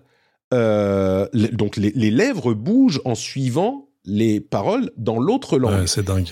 Et c'est assez dingue. Alors c'est pas surprenant parce qu'on dit depuis des mois et des années qu'on va y arriver, mais ce qui est surprenant, ce qui est, ce qui est étonnant et ce qui est notable, c'est que c'est maintenant déjà, c'est plus qu'on va y arriver, c'est qu'on y est et on y est, ça marche. super bien. Et on a vu plein de vidéos sur ce, ce thème. Euh, je dirais, ça fait une semaine, dix jours que qu'on en voit mmh. partout, notamment parce que des outils comme HeyGen, euh, qui est un, un, des trucs qui fait de la vidéo en IA, euh, l'a rendu disponible. Euh, mais et donc c'est disponible pour le grand public. Donc voilà un petit peu ce que ça donne. Je vous fais vous entendrez dans le podcast la voix. Imaginez que les lèvres bougent exactement avec le même, euh, le, bon mouvement, quoi. Um, voilà ce que ça donne. L'original en anglais. Uh, Alors, je ne sais pas si ça passe um, pour. Alors, ça uh, passe pour le podcast. Donc là, c'est l'anglais. De lèvres pour qu'ils correspondent à cette nouvelle. Ça, c'est le français. Donc, on verra comment ça marche euh, je suis obligé de parler au moins 30 secondes pour utiliser ça. On a très léger accent je vais continuer euh, ici. Euh, québécois, très très léger. Rien Et là, on a de l'allemand. übersetzen, damit sie zu dieser neuen Sprache passt. Also werden wir sehen, wie es fonctionniert. Que, alors, il y a des défauts de traduction, évidemment, hein, mais c'est traduit à la volée par une sorte de Google Translate local, parlé dans la langue traduite et euh, oui, je sais que vous entendez pas dans le Twitch, désolé, j'ai pas bien fait les réglages, mais on entend normalement dans le podcast. Euh, et c'est traduit donc à la volée, et et, la bouche reproduit les mêmes paroles. C'est c'est vraiment et, et tu, moi je pense tout de suite à des applications. Enfin, tous les youtubeurs du monde vont pouvoir faire toutes leurs vidéos dans toutes les langues, tu vois. Alors il y aura des couacs de temps en temps, des traductions ridicules ou mal faites, mais euh, surtout c'est marrant. HeyGen, ils vendent beaucoup pour euh, des vidéos de euh, support technique, de ce genre de choses. Enfin, c'est ce qu'ils mettent. De formation, de ouais, bien sûr. Voilà. Ouais. C'est impressionnant, on est d'accord. Même si on savait que ça allait arriver. Ah oui, non, non. Le, le, son suffit pas, il faut voir l'image. C'est-à-dire que le, coup, les labiales correspondent et tout. C'est. Enfin, c'est surtout la simplicité du truc. C'est-à-dire que là, c'est pas. Euh, tu vois, c'est pas donne-moi. on traîne ton modèle trois sur graphistes, sous Linux. Euh, c'est ça, trois graphistes pendant dix jours, tout ça. Non, non, là, c'est plug and play, quoi. Ouais, très impressionnant. Euh, et je mettrai donc cet exemple dans la newsletter encore elle. Hein. Euh, Décidément. ChatGPT, d'après une, euh, un, une, comment dire, un papier de recherche, ChatGPT est équivalent, consomme environ 500 millilitres d'eau pour entre 5 et 50 requêtes. Mais 500 millilitres d'eau pour entre 50, 5 et 50 requêtes. Euh, pour Microsoft, la consommation d'eau a monté de 34% et 20% pour Google. Euh, alors évidemment, euh, quand on est, on a ces serveurs dans un endroit qui est où l'eau n'est pas un problème, bah c'est pas un problème. Mais il y en a beaucoup qui ont des serveurs dans des endroits où il n'y a pas beaucoup d'eau et évidemment ça pose des problèmes. Alors ils y travaillent. Je crois que c'est pas il, il faut pas prendre le truc comme un truc alarmiste énorme, mais faut le noter quand même. Enfin, 34% de consommation d'eau en plus, c'est énorme, quoi. Énorme. C'est plus d'installations. Hein. C'est pas les mêmes installations qui se sont mises à consommer beaucoup plus. C'est aussi parce qu'ils ont ouvert des data centres et parce que. Mais, mais euh, je suis, je suis un peu gêné par le par l'espèce de règle de 3 parce qu'en fait c'est le c'est l'énergie, on va dire, c'est l'empreinte euh, énergétique euh, et de, en ressources utilisées pour entraîner le moteur. C'est pas c'est pas un truc mécanique euh, où ça utilise un demi-litre d'eau à chaque fois que tu fais des requêtes.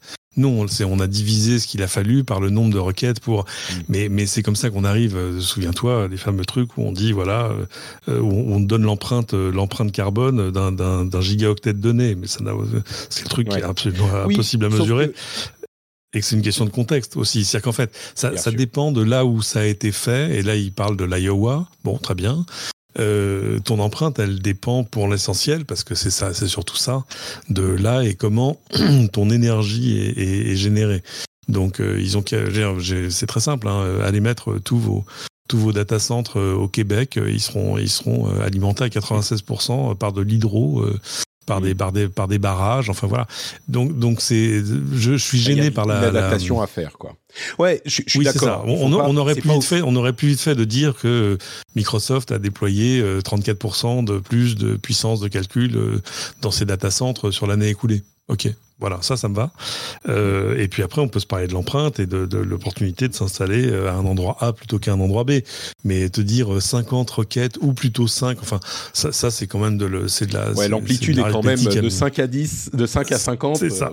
Voilà, c'est, de l'arithmétique amusante, quoi il faut pas non plus penser que les modèles, ça y est, ils sont entraînés et c'est terminé, on va plus avoir besoin de les entraîner. Tu vois, l'entraînement ne s'arrête jamais finalement parce qu'il y a toujours ah oui, bien des, sûr. des, nouveaux modèles à faire, plus de données, etc. D'ailleurs, euh, à propos de plus de données.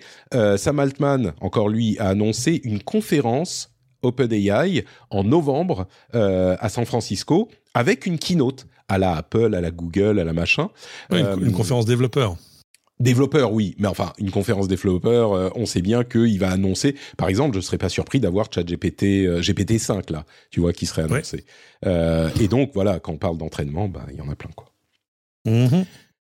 Amazon demande désormais à ses auteurs de euh, préciser s'ils utilisent de l'IA dans le contenu de leurs livres. Bon, c'est encore une question d'adaptation de, euh, de, de, à ce nouveau monde de l'IA. Bah, il était temps, oui, effectivement, qu'Amazon euh, demande. Évidemment, il y a des gens qui vont essayer de frauder, mais s'ils le font, ils seront euh, punis et bannis, etc. Donc voilà, désormais, on aura un moyen. Je pense que ça va arriver de savoir si un livre a été généré en partie en utilisant de l'IA. D'ailleurs, oui, parce qu'il y avait des, des applis presque packagées hein, qui savent te, à la fois te, te, générer un roman, par exemple. Tu leur donnes vraiment vraiment le squelette du truc et, eux te, proposent les chapitres, les trucs, euh, les titres de chapitres, vont faire l'illustration de la couverture avec un moteur génératif et le publient automatiquement sur, sur Amazon. Euh, oui, je comprends qu'Amazon dise attendez, excusez-moi, mais c'est que si vous êtes tout à coup un, un, nouvel auteur qui publie 120 livres dans le mois, il faut qu'on parle, quoi. bah, c'est Amazon et euh, les auteurs dans, et leurs syndicats aux États-Unis qui n'étaient pas hyper contents, quoi.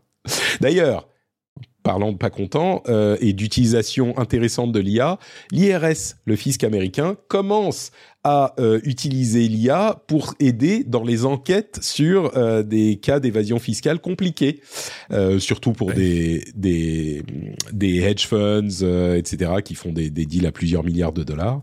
Donc voilà, ça commence et dans le dans la catégorie euh, c'est peut-être pas une super bonne idée, euh, le Pentagone est en train de réfléchir à créer une euh, une flotte d'IA enfin une flotte d'IA avec plein de trucs air, air to air, land to air, sea to air, to land, etc.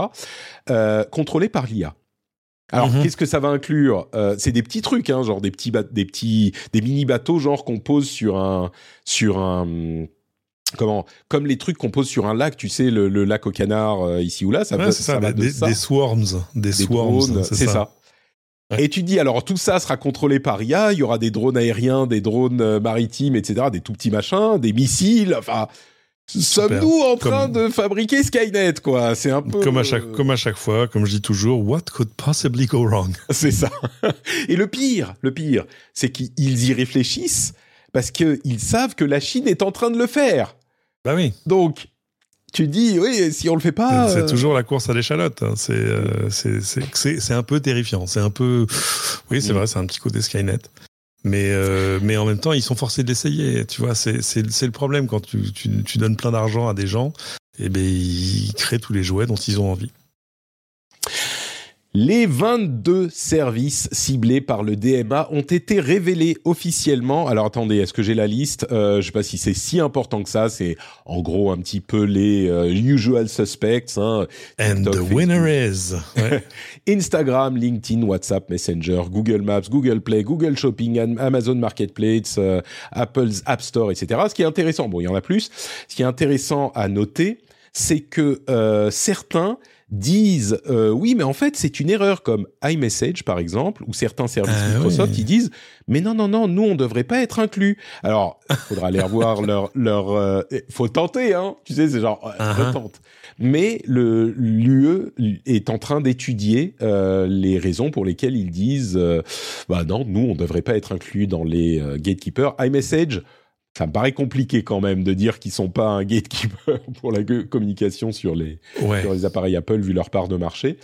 Euh, mais on voit déjà commencer à arriver des euh, outils, notamment chez WhatsApp. Il semble que la manière dont ils vont implémenter l'interopérabilité des messageries, parce que ça c'est l'une des euh, demandes du Digital Markets Act, euh, pour implémenter l'interopérabilité, eh bien, il y aurait visiblement un onglet euh, messagerie de tierce partie qui sera implémenté dans l'app WhatsApp. Donc, si on peut, et je ne sais pas hmm. comment on va envoyer un message à WhatsApp spécifiquement, peut-être qu'il y aura des, je sais pas, le numéro de téléphone à WhatsApp ou je sais pas.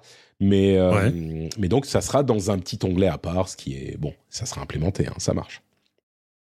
Et puis c'est intéressant, c'est de voir ceux qui ont échappé, si tu veux, au truc. Ça, par exemple, il n'y a pas Bing, euh, il n'y a pas Edge, euh, il n'y a pas euh, le navigateur de Samsung. Je pense que là, c'est évidemment des questions de, de part de marché. Euh, mais c'est ouais, c'est un peu curieux quand même. Bah où tu mets la barre et puis où tu choisis évidemment qu'il va y avoir des trucs. Je dis mais là attends pourquoi mais ouais c'est normal. Euh, d'autres infos liées à ça qui sont hyper intéressantes, euh, qui sont liées aux euh, informations qui ont dû être révélées pour ces études à l'Union européenne. L'utilisation des, enfin les revenus sur iOS et Android, on savait qu'ils étaient très différents. On parlait de environ 5 à 7 fois plus sur Apple, sur iOS, que sur Android par utilisateur.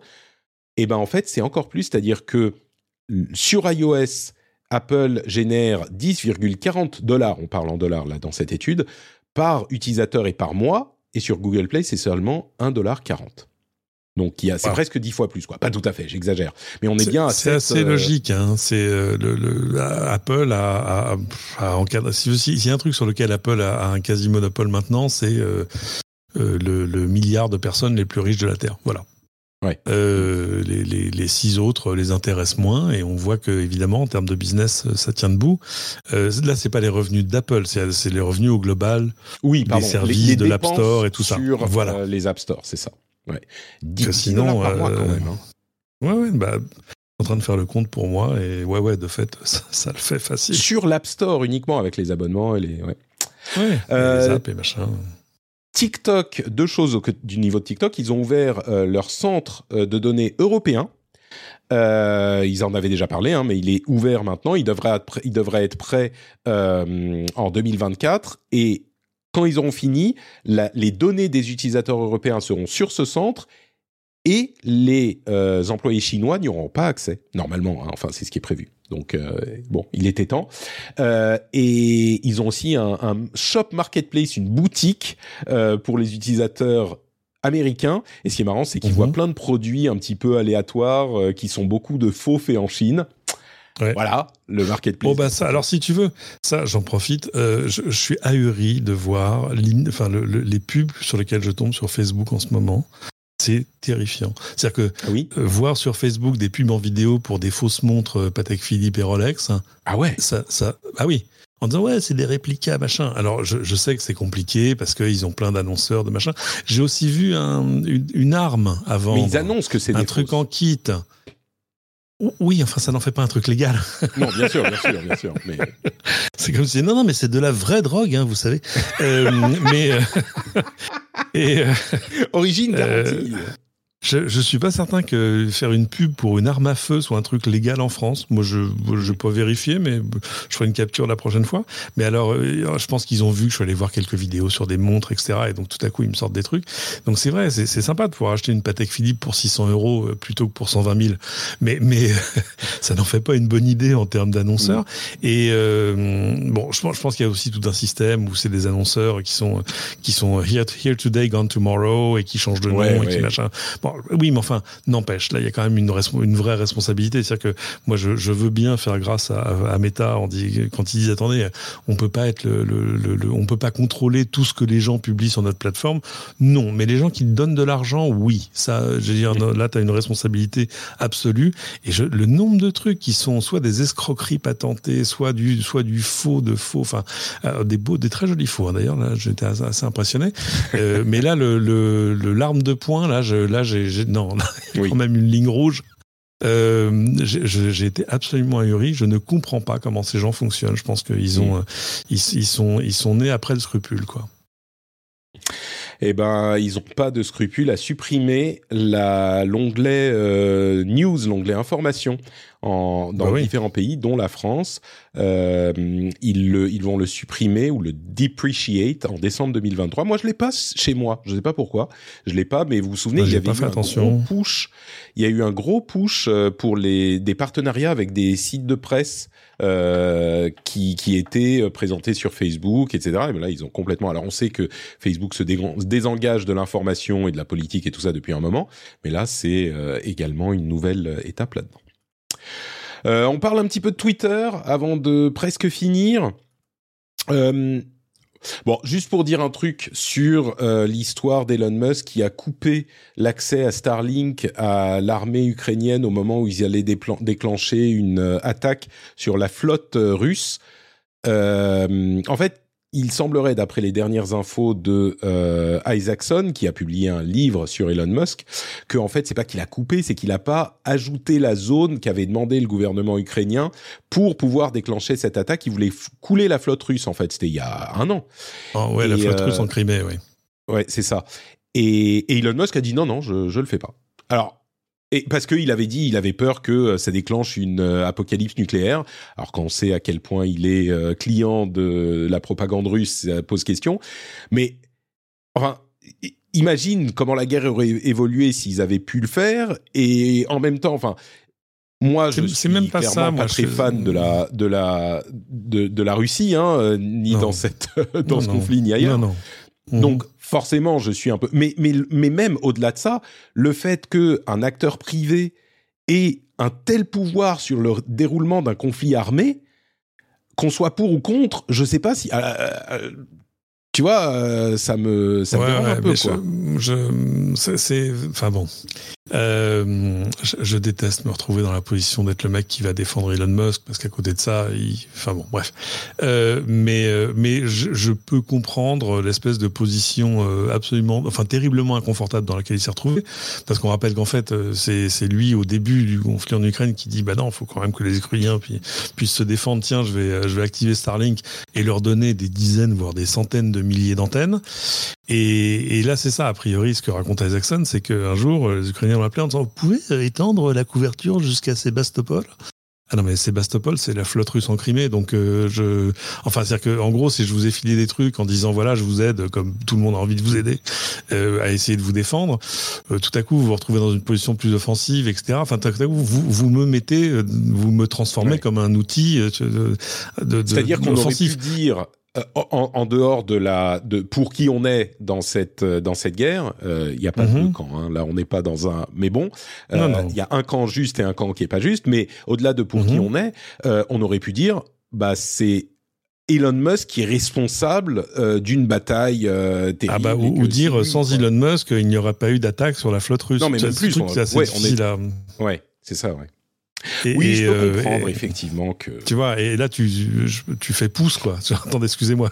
Euh, d'autant qu'en plus, tu vois, Starlink à la base est un truc euh, purement civil, qui on le rappelle devait être dans l'ensemble plutôt pour des trucs purement stationnaires. Enfin, donc ils, ont ouvert les vannes en disant non mais ok, on va vous aider. C'est à ce moment-là aussi ils ont dit bon, à, un moment aussi, je sais pas, peut-être qu'il faudrait songer à nous payer. Enfin, je sais pas. Enfin, voilà. Et, euh, et oui, il s'est bah, pris une volée de bois vert en disant c'est affreux, t'es dégueulasse, c'est Et le, le, le, bouquin le raconte. Moi, j'attends le livre. Euh, le, le, patron de SpaceX, donc le DG de SpaceX, euh, à un moment, euh, c'est un peu énervé parce que Elon devant ce truc-là a fini par dire non non mais c'est bon, ok, euh, c'est bon, ok, continue à pas payer, c'est bon, voilà, mm. voilà. Et, et, le patron de SpaceX était comme un fou en disant non mais attendez, moi j'avais quasiment le département de la défense qui avait un chèque de 145 millions de dollars à mon nom pour, pour nous dédommager et Elon a dit non c'est bon, ça va, gardez votre argent. euh, donc, je, suis d'accord sur le fait que c'est compliqué. C'est bizarre. En fait, c'est une situation bizarre.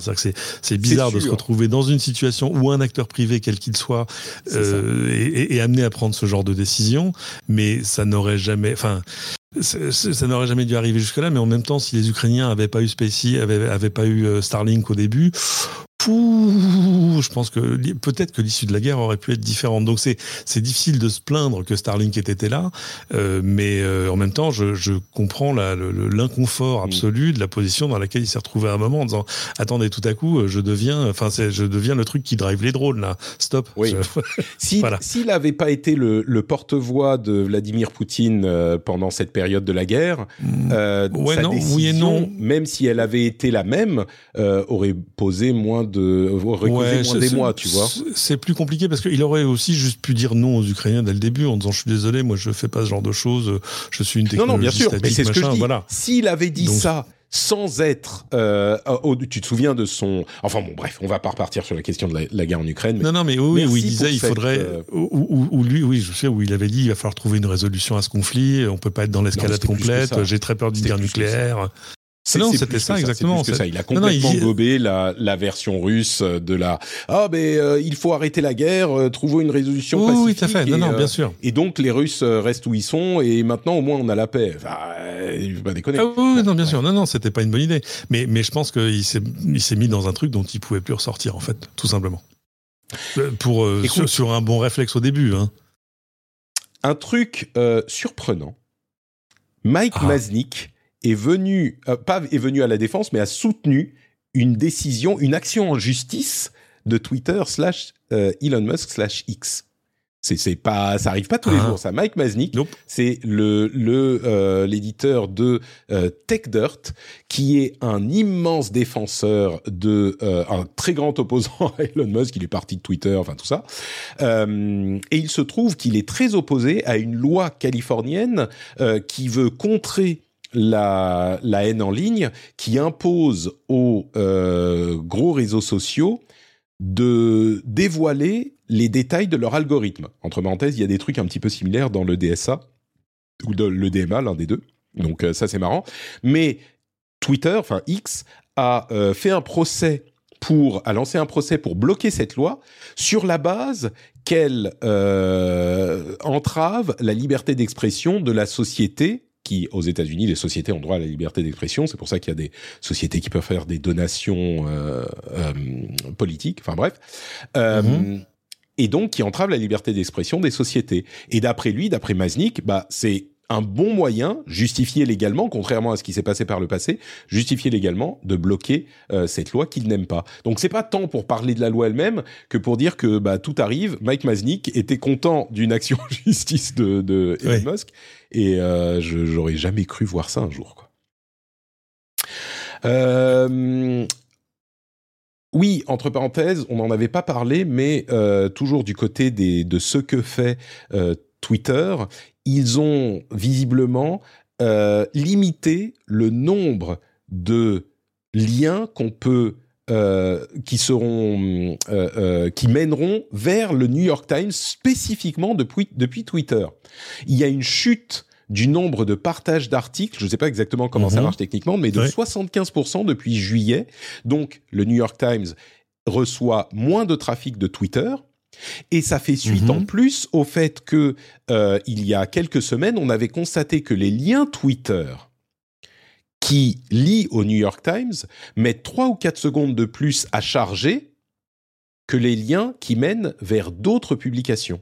Donc il y a une vraie intention de limiter le euh, l'envoi de trafic de Twitter vers le New York Times spécifiquement. Les autres, eux, n'ont pas le même problème. Même Washington Ouais. Post, euh, Mmh, euh. Politico, etc., Wall Street Journal et d'autres publications.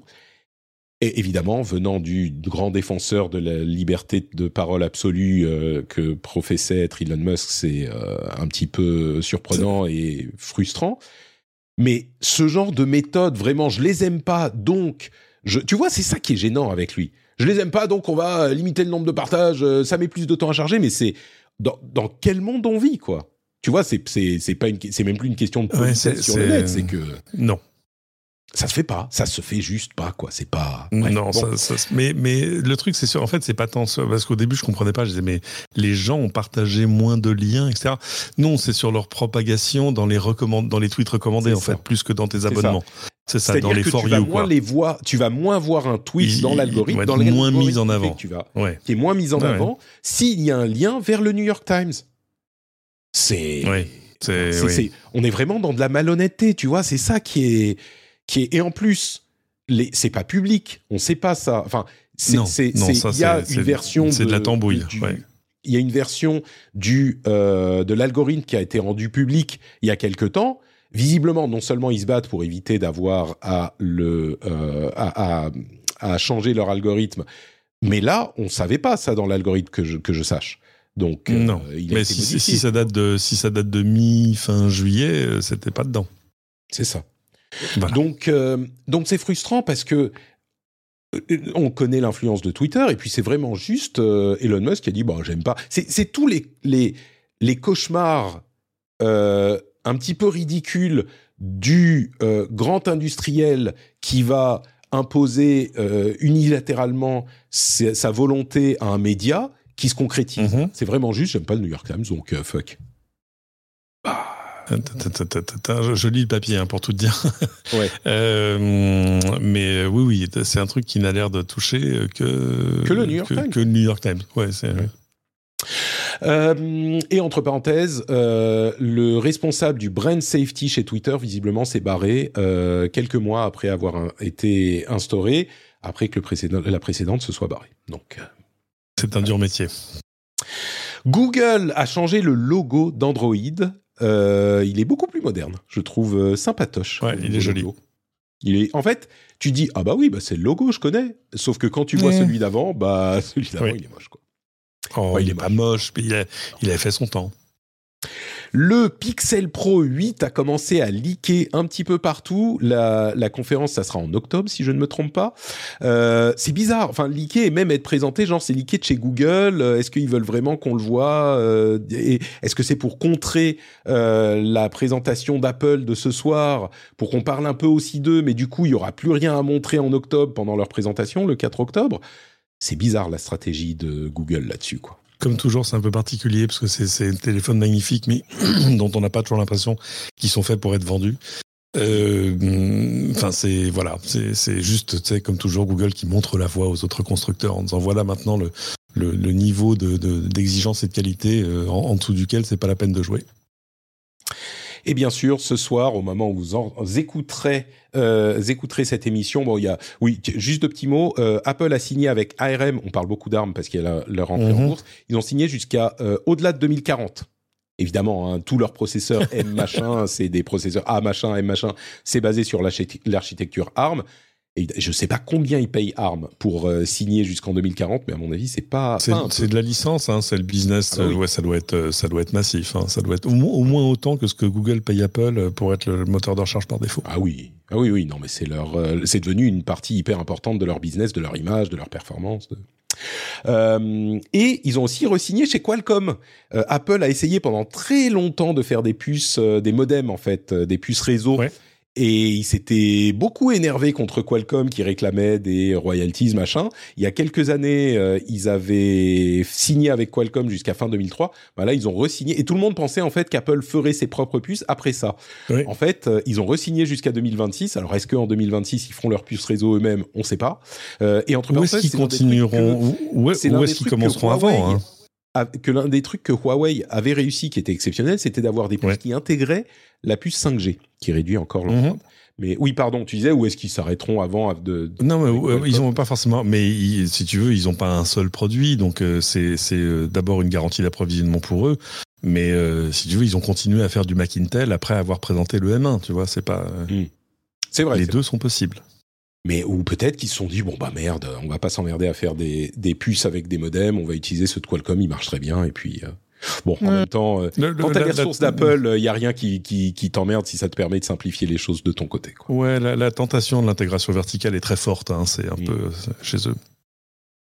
Et donc, pour finir, euh, quoi attendre de euh, cet événement que vous avez déjà euh, vu? De votre côté sans doute euh, pour l'event Apple de cette de ce soir bah des nouveaux iPhones hein, les iPhone 15 euh, et 15 Pro euh, une nouvelle montre entre parenthèses je suis sûr qu'on le répétera la semaine prochaine mais une nouvelle montre Apple Watch qui ne sera pas un gros changement, il y aura un nouveau processeur, mais il devrait y avoir l'année prochaine, d'après l'inévitable Mark Gurman, l'année prochaine un vrai redesign de la montre. Donc peut-être qu'il vaut mieux attendre pour en acheter une. Mais euh, le mm -hmm. gros truc, c'est les iPhone 15 Pro avec euh, USB-C et 15 bien sûr. Et euh, sur le 15 Pro Max, un, une lentille télescopique, c'est comme ça que ça s'appelle, non mm -hmm. pas télescopique, périscopique, oui, qui oui, un zoom, un zoom x6 au lieu du x3. Et comme, comme, comme ce que Huawei faisait il y a 6 ans. Voilà. Voilà, 5 ans, ça, 6 exactement. ans. Voilà. Oui, mais là, c'est Apple qui le fait, donc. Euh, Et voilà, c'est pour ça que c'est important. Bon, on en reparlera la semaine prochaine, donc on va pas passer trop de temps dessus. Une question non. tout de même euh, à toi. Est-ce que tu crois qu'Apple va appeler l'USB-C USB-C ou est-ce qu'ils vont l'appeler genre euh, Lightning 2 ou euh, Super Thunder, Lightning, machin, Thunder and Lightning C'est une vraie question. Hein. Est-ce qu'ils vont s'approprier le truc ou est-ce qu'ils vont juste l'appeler USB-C c'est compliqué de lui donner un autre nom. En même temps, il y, y, a deux choses. Il y a, l'interface physique et puis euh, ce que tu fais passer dessus. C'est-à-dire que euh, Thunderbolt passe sur un truc qui ressemble à de l'USB-C, enfin qui ressemble, oui, qui est physiquement qui est de l'USB-C physiquement, ouais. Voilà, et pourtant, si tu changes le câble pour mettre un bête câble de recharge, ça coûte ton disque dur marche, marche beaucoup moins vite. Donc c'est pas, tout n'est pas interchangeable. D'ailleurs, les iPhone 15 normaux devraient avoir une recharge moins rapide et un débit de données moins rapide que euh, les pros. Ah, je suis sûr que de toute façon, le, le, câble Apple est celui qui va marcher le mieux. C'est assez euh, ça, ça, on peut Alors, compter sur eux là-dessus. Mais est-ce qu'ils vont changer prévision. le nom euh, euh, ça, Ils sont capables. Non, moi je vais dire. Ils sont capables. J'ai envie de dire non, mais ils sont capables. Moi, je vais dire non parce que si c'est un niveau de ridicule qu'ils ne veulent pas. Mais en même temps, le problème, la raison. Souvenez-vous de Retina, tu vois. Ouais la raison pour laquelle ils voudraient le faire, c'est qu'ils vont vendre leurs câbles et les câbles certifiés. Ah bah oui. euh, alors Lightning 2 ou Super Lightning, s'ils le font, Mhm. bah on a beau se moquer d'eux, il y a plein de gens qui vont se dire ah bah moi j'achète un câble Super Lightning parce que moi je suis tranquille, c'est Apple Ah oui. et c'est machin, tu vois. Et Ah oui. donc peut-être que quand même, peut-être. Merci Cédric, quel plaisir, quel bonheur plaisir. de t'avoir encore une fois dans l'émission. On a parlé d'énormément de choses, c'était passionnant. Où Mhm. peut-on te retrouver sur Internet si on en veut plus? Euh, euh, sur, euh, sur Twix. je l'appelle Twix maintenant, parce que Twitter slash X, Alors, Twitter, X formerly known as Twitter. Oui. Il y a une autre version, c'est euh, X-Eater, prononcé à la chinoise, ce qui donne Ah, cheater. ça devient cheater, oui. C'est pas très. Pas mal. Non, je l'appelle Twix. Pour moi, tout le monde comprend. Euh, à Cédric, pourvu que ça dure.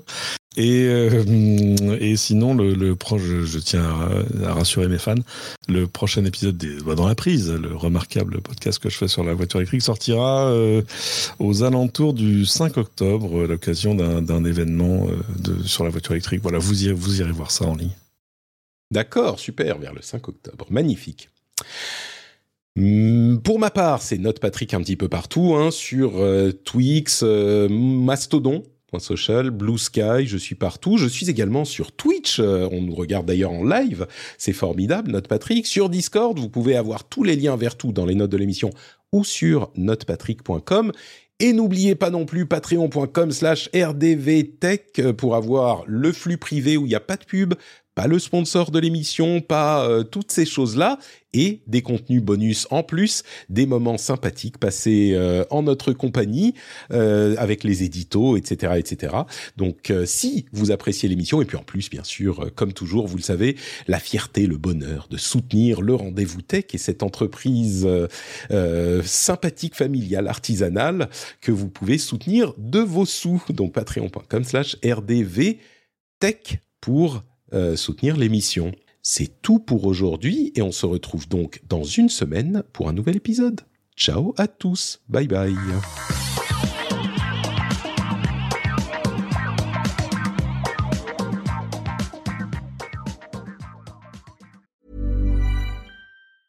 As a person with a very deep voice, I'm hired all the time for advertising campaigns. But a deep voice doesn't sell B2B, and advertising on the wrong platform doesn't sell B2B either. That's why if you're a B2B marketer, you should use LinkedIn ads.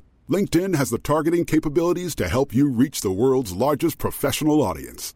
That's right, over 70 million decision makers all in one place. All the big wigs, then medium wigs, also small wigs who are on the path to becoming big wigs. Okay, that's enough about wigs. LinkedIn ads allows you to focus on getting your B2B message to the right people. So, does that mean you should use ads on LinkedIn instead of hiring me, the man with the deepest voice in the world? Yes. Yes, it does. Get started today and see why LinkedIn is the place to be to be. We'll even give you a $100 credit on your next campaign. Go to linkedin.com slash results to claim your credit. That's linkedin.com slash results. Terms and conditions apply. Hey, I'm Ryan Reynolds. At Mint Mobile, we like to do the opposite of what Big Wireless does. They charge you a lot, we charge you a little. So naturally, when they announced they'd be raising their prices due to inflation, we decided to deflate our prices due to not hating you. That's right. We're cutting the price of Mint Unlimited from $30 a month to just $15 a month. Give it a try at mintmobile.com slash switch. $45 upfront for three months plus taxes and fees. Promo rate for new customers for limited time. Unlimited more than 40 gigabytes per month. Slows. Full terms at mintmobile.com.